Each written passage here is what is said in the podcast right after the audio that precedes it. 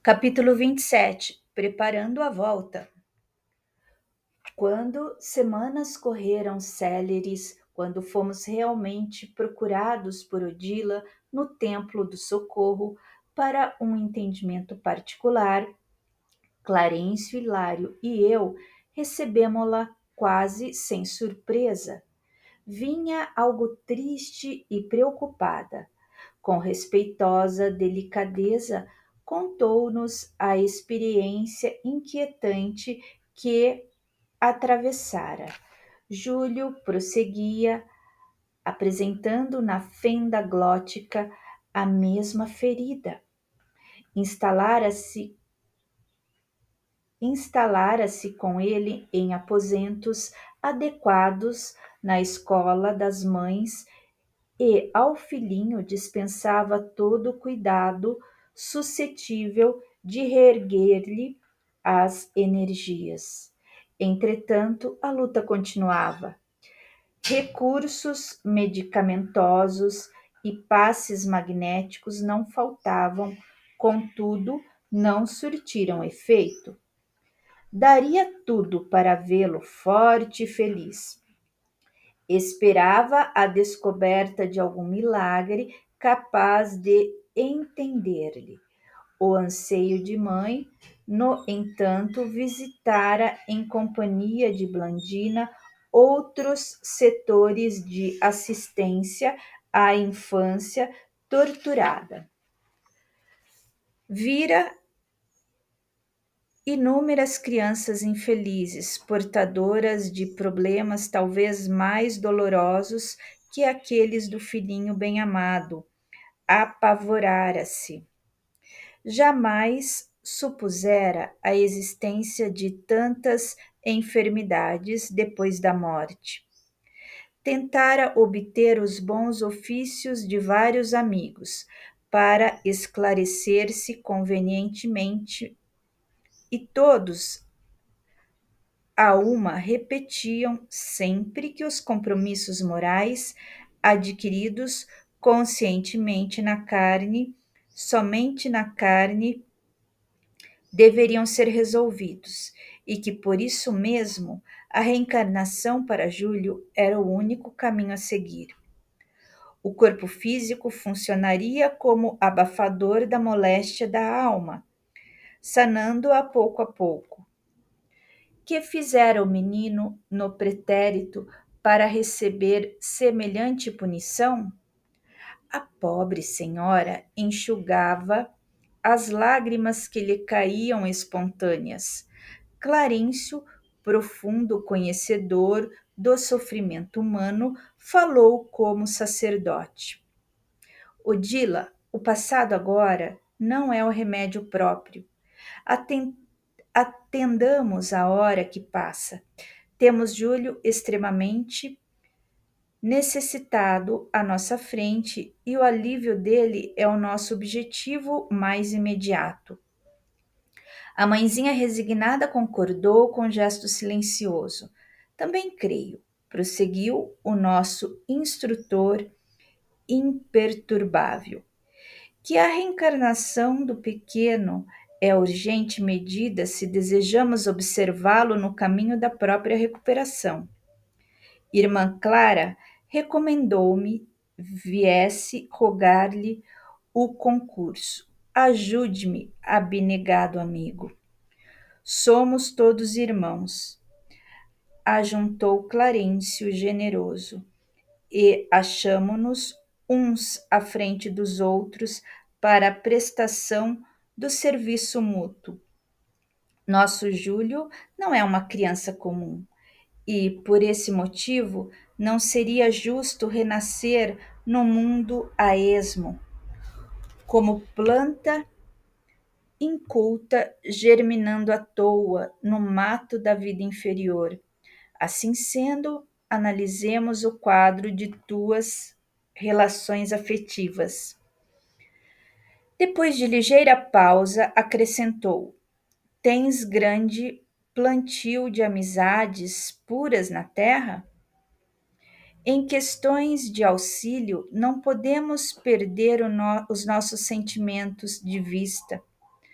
tanto para entrar no reino do espírito como para entrar no reino da carne em melhores condições, não podemos prescindir da cooperação de amigos sinceros que nos conheçam e nos amem. Ah, sim, compreendo, exclamou a interlocutora com algum desapontamento. Sempre ocupada com a nossa casa e com a nossa família, nunca pude efetivamente cultivar tantas afeições como seria de desejar amar-o, porém, perfeitamente. Atalhou o ministro, completando-se, completando-lhe a frase. Estou certo de que Amaro continuará sendo para o menino um admirável companheiro. Entretanto, não podemos dispensar no cometimento o concurso de Zumira. Precisamos dela no trabalho maternal. Para isso é imprescindível te faças mais devotada, mais amiga. Um esforço pelo outro. Sem o lubrificante da cooperação, a máquina da vida não funciona. Os olhos de Odila faiscaram de esperança. Tudo farei por ajudá-la, auxiliando a mim mesma, disse comovida. Entendo mesmo nesse imperativo de fraternidade a doce determinação do Senhor, constrangendo-me a operosa boa vontade para com ela.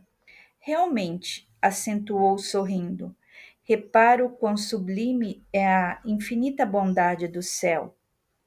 A princípio lutei contra Zulmira, desejando ser amada de meu esposo. Agora devo lutar em favor de nossa irmã por amar o meu filho. Muito erramos disputando o amor dos outros. Entretanto, corrigimo-nos e acertamos o passo quando procuramos amar. Sem dúvida, as tuas conclusões são luminoso ensinamento.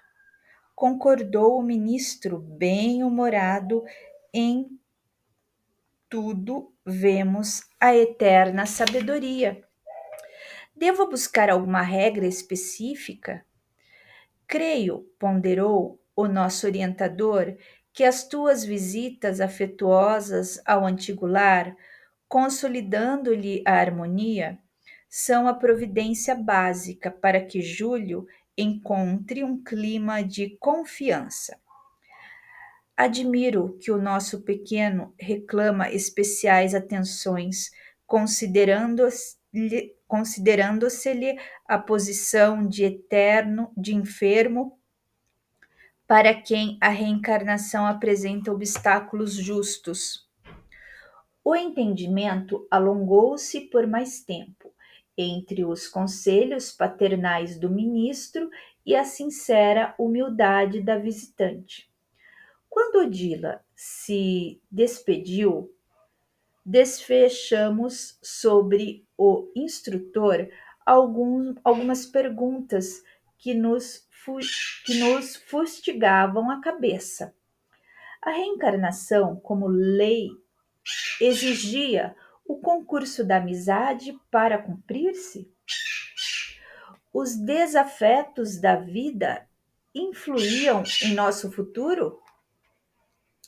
O trabalho reencarnatório não seria uma imposição natural?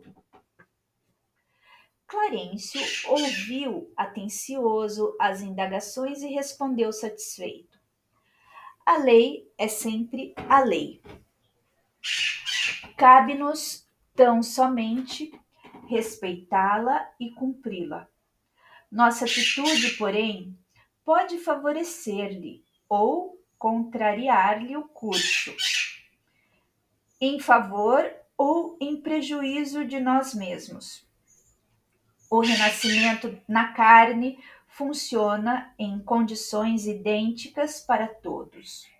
Contudo, à medida que se nos desenvolvem o conhecimento e o amor, conseguimos colaborar em todos os serviços do aperfeiçoamento moral em nossas recapitulações.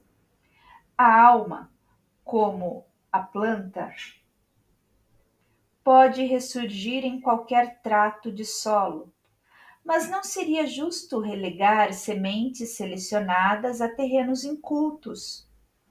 A reencarnação, por si, tanto quanto ocorre nos reinos inferiores à evolução humana, obedece a princípios embriogênicos automáticos com bases na sintonia magnética.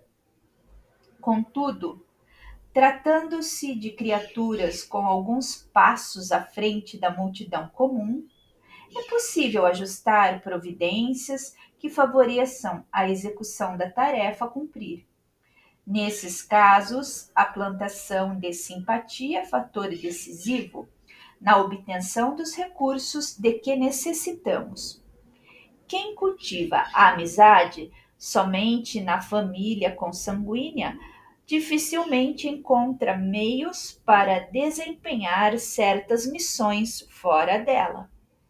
Quanto mais extenso o nosso raio de trabalho e de amor, mais ampla se faz a colaboração alheia em nosso benefício. E quando desprevenidos deixamos que a antipatia cresça em derredor de nós, inquiriu Hilário com interesse. Toda antipatia conservada é perda de tempo, em muitas ocasiões acrescida de lamentáveis compromissos. O espinheiro da aversão exige longos trabalhos de reajuste. Em várias circunstâncias, para curar as chagas de um desafeto, gastamos muitos anos perdendo o contato com admiráveis companheiros de nossa jornada espiritual para a grande luz. A palavra de Clarencio impunha-nos graves reflexões, e talvez por isso a, inquieta, a aquietação baixou sobre nós. Soubemos mais tarde que a genitora de Evelina passou a dispensar envolvente carinho ao ferroviário e à companheira doente, que, à custa de muito esforço dela, restabeleceu afinal a saúde orgânica. Preparando o retorno do filhinho, Odila associou-se de coração à tarefa de restaurar-lhes a harmonia conjugal e o contentamento de viver. Foi assim que, transcorridas algumas semanas, recebemos um convite da irmã Clara para uma visita ao lar da bênção. Em noite próxima, Odila conduziria a segunda esposa de Amaro ao encontro de Júlio, como derradeira preliminar do trabalho reencarnatório. No momento aprazado, achávamos-nos apostos. Blandina, Mariana, Clarencio, Hilário e eu, palestrando animadamente em aposentos reservados da Escola das Mães, cercávamos o alvo berço em que o doentinho gemia de quando em quando Assistida por irmã Clara, Odila demandara o antigo ninho doméstico no propósito de acompanhar Zumira até nós. Decorrido algum tempo de expectação, as três chegaram, envolvidas em luminosa onda de paz. Enlaçada pelos braços das duas protetoras, a ex-obsidiada parecia feliz não obstante a impressão de medo, a insegurança que lhe transparecia do olhar. Respondeu-nos às saudações com a estranheza de quase todos os encarnados que, alcan que alcançam as esferas superiores da vida espiritual antes da morte física e, logo após, sustentada pelas companheiras, aproximou-se do pequeno enfermo, identificando-o espantada. Será Júlio, meu Deus? É verdadeiramente Júlio, confirmou Odila fraternal. Para ele, te rogamos socorro. Nosso pequeno precisa renascer, Zulmira. Poderás auxiliá-lo, oferecendo-lhe o regaço de mãe? Vimos a interpelada em lágrimas de alegria. Inclinou-se sobre o menino, afagando-o com intraduzível ternura e falou em voz quase sufocada pela comoção. Estou pronta. Devo a Júlio cuidados que lhe neguei. Louvo reconhecidamente a Deus por esta graça.